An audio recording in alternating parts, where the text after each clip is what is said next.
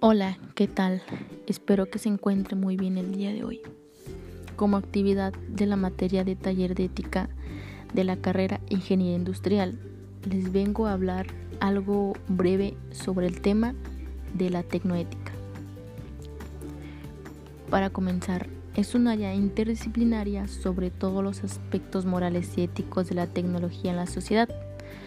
Se basa en la teoría y métodos de varios dominios de conocimiento, como las comunicaciones, ciencias sociales, la ética aplicada y la filosofía.